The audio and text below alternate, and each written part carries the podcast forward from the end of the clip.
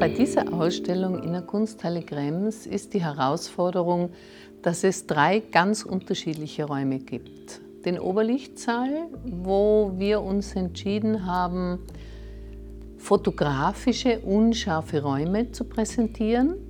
Das zentrale Motiv ist direkt in der Kunsthalle fotografiert. Ich arbeite ja so, dass ich Museen und verschiedene Gebäude quasi versucht zu porträtieren und ihnen eine noch nie gesehene Variante abzugewinnen.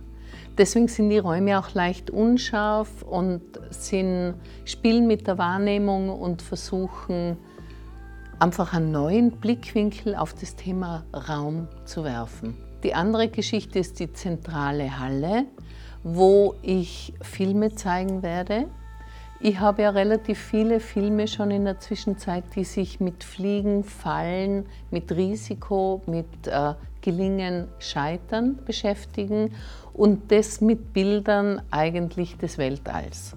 Also Overcoming Gravity, die, die Schwerkraft überwinden, ist so dieses Bild, wenn man eine neue Idee hat und wenn man noch nicht weiß, wird die Realisierung fliegen oder wird sie scheitern. Und dann gibt es die dritte Position in der Dominikanerkirche. Zwei Spiegelinstallationen werden dort stattfinden. Ein Hochregallager quasi, das unendliche Räume eröffnet, die aber für sich leer sind. Es ist eine säkularisierte Kirche, also es ist kein äh, sakraler Raum mehr, sondern er ist leer.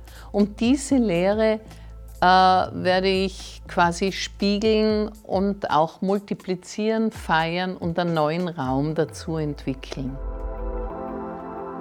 Was ich auch zeigen möchte, ist dieser Pavillon, den ich jetzt machen kann, sozusagen mit dem Herbert Liaunik. Und das wird eine Glas-Stahl-Konstruktion. Es sind nur runde Elemente, runde Spiegelelemente, die ineinander gesteckt sind.